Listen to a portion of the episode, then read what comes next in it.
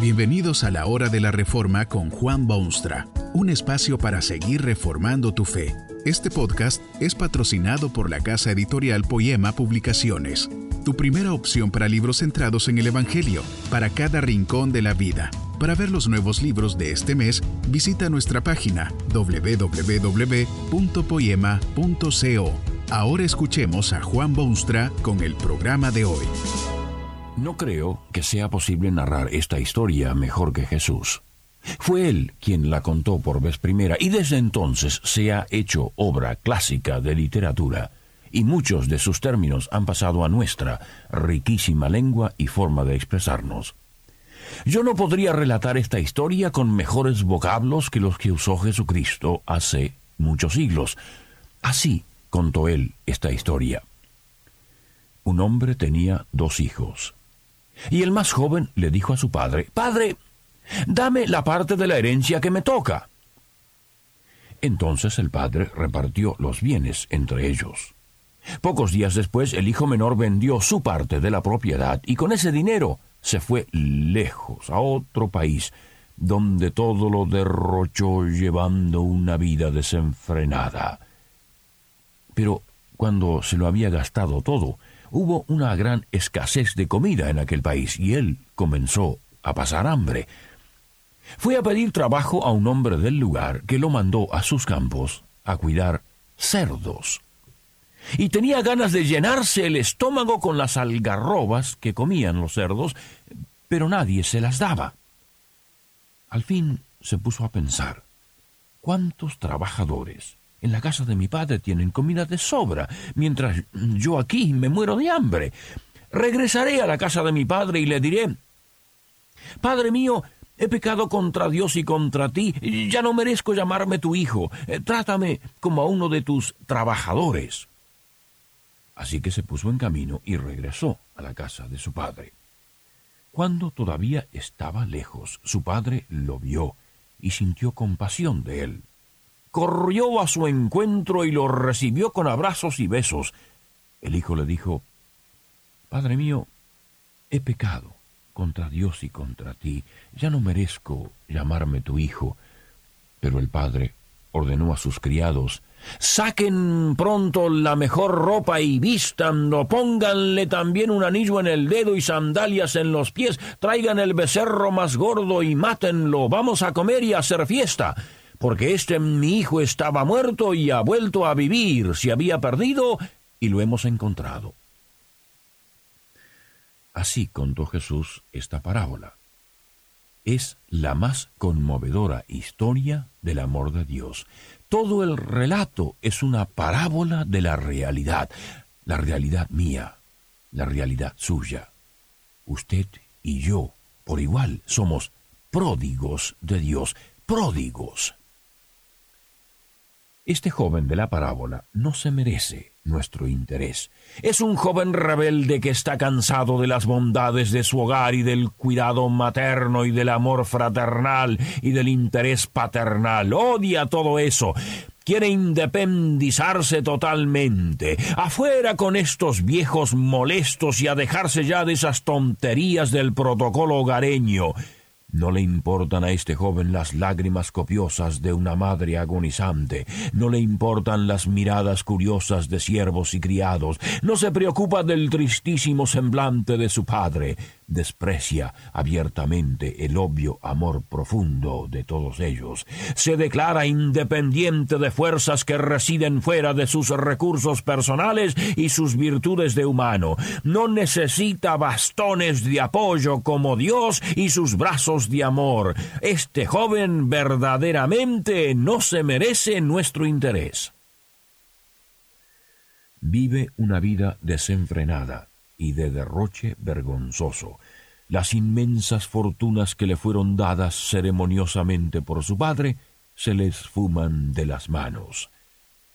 No es que adquiera propiedades o invierta capitales, sino que derrocha, derrocha, derrocha, vive perdidamente. Es una orgía desenfrenada. Vive, vive, vive, según cree en su fuero interno, pero usted y yo sabemos que lo que ocurre es que se está muriendo poco a poco, y el paso se acelera, aumenta, crece, se multiplica, casi como que va rodando cuesta abajo como una luz que desciende de la montaña, malgasta, despilfarra, arroja a los vientos, satisface deseos efímeros, se jacta de su estilo de vida, ahoga sus recursos sin cuidado alguno, vive y se ríe y se alegra y se siente satisfecho con su vida de derroche desenfrenado.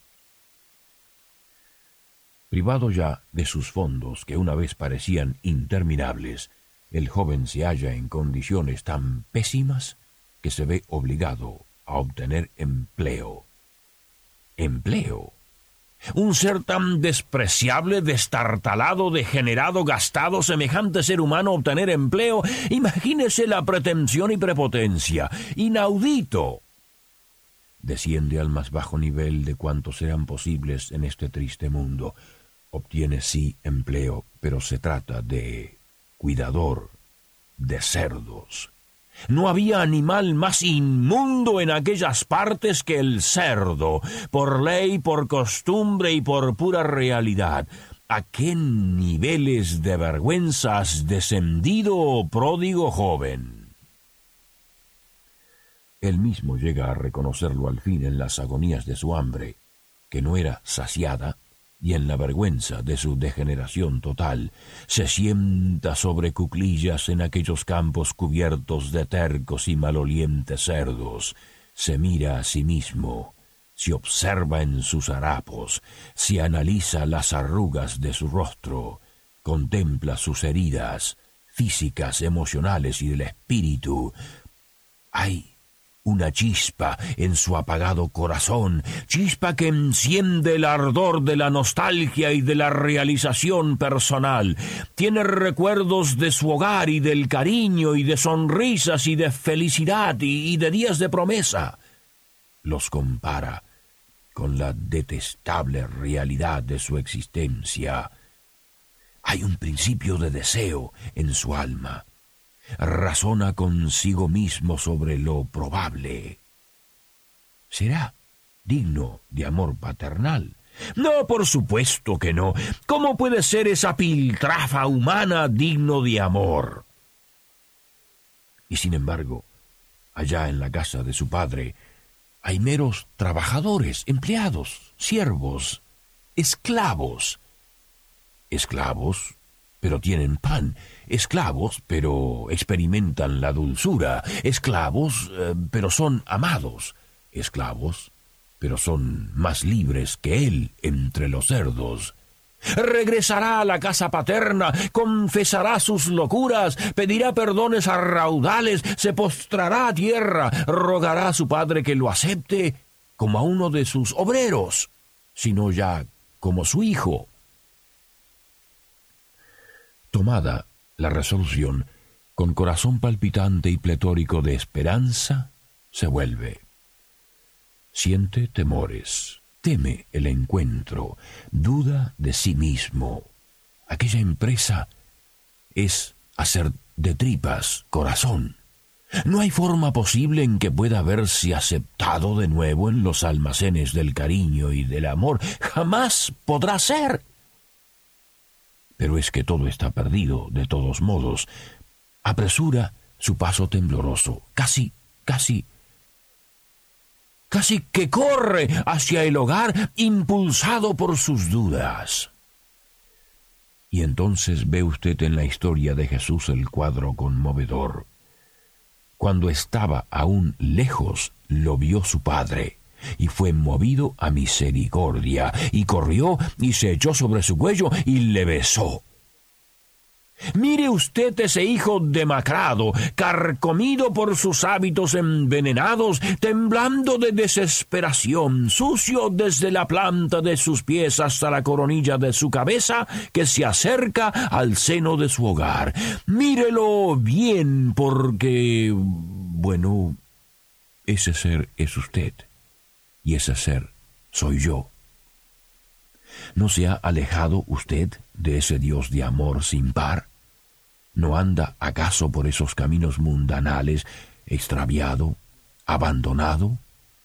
No ha estado malgastando las virtudes y la fortuna heredada de Dios en derroche desenfrenado, desperdiciando ese don precioso de la vida? ¿No está usted acaso cansado de cerdos y de basuras que este mundo le provee a cambio de su alma? Mire a ese pródigo, porque todos somos pródigos de Dios.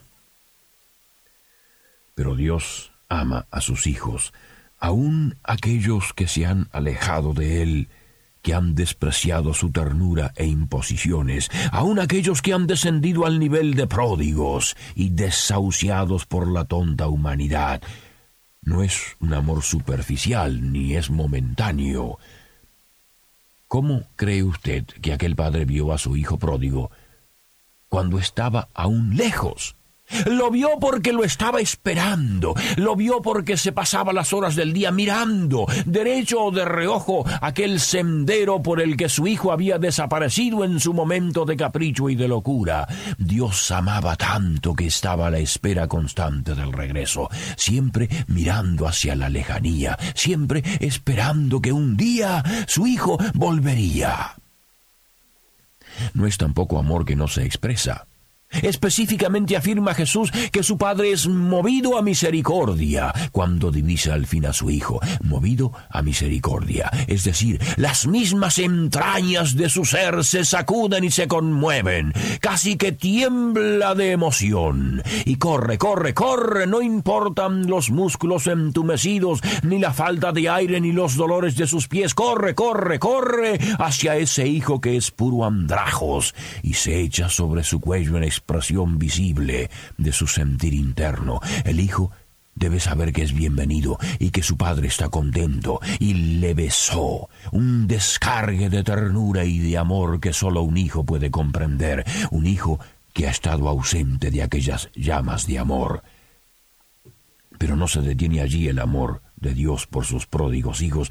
No es suficiente que despierten de sus errores y se vuelvan al seno de su Padre. No es suficiente que el Padre se le eche a su cuello y lo bese. Hay que celebrar este magnífico acontecimiento. Hay que hacer fiesta para que todo el mundo, toda la familia, todo el reino se alegre y sienta ese gozo indecible. Ordena vestir al Hijo con dignidad a cambio de sus harapos. Da órdenes de que se le ponga el anillo de honor que le asegura herencia eterna. Se cubren sus cansados, heridos y polvorientos pies con zapatos nuevos. Se degüella el animal favorito, conservado para ocasiones así, y se convoca a festividades generales a todos los habitantes del territorio. Así es el amor de Dios por los pródigos. Que este mensaje nos ayude en el proceso de reforma continua según la palabra de Dios. Si quieres profundizar en la exposición bíblica, puedes buscar más recursos en www.poema.co. Allí encontrarás libros que te ayuden a entender la palabra de Dios y aplicarla a tu vida. Poema, el Evangelio para cada rincón de la vida. Nos vemos en el próximo episodio de La Hora de la Reforma con Juan Bonstra.